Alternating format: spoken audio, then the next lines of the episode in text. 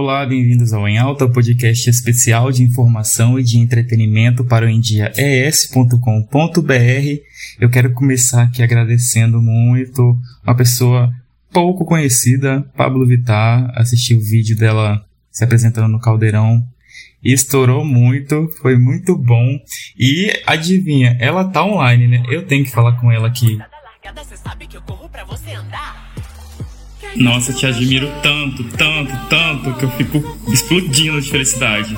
Parabéns, sucesso. Oh, meu amor, obrigada. Obrigada, obrigada, obrigada, obrigada, Luan.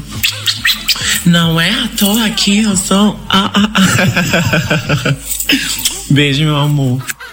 Eu tenho que puxar isso aqui, essa sardinha pra ela, tem que fazer divulgação. Vão lá, gente, no YouTube, vão no Spotify, todas as plataformas, ouvir Number, number One de Pablo Vittar. Não é à toa que eu sou a number one. Hum, me usa que eu vou te usar.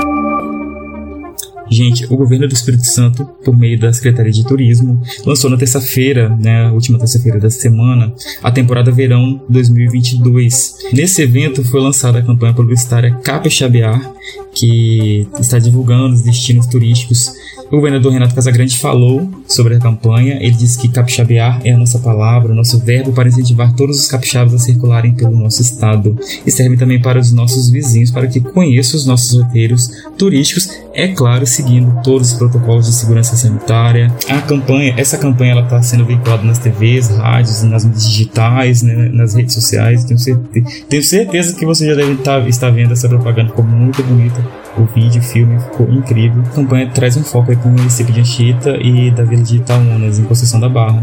Os investimentos do governo do estado em infraestrutura, como asfaltamento, melhoria de urbanização das praias no litoral, permitem né, este lançamento nacional, o que deve né, diluir o fluxo turístico pelo estado, dando mais visibilidade a estas regiões.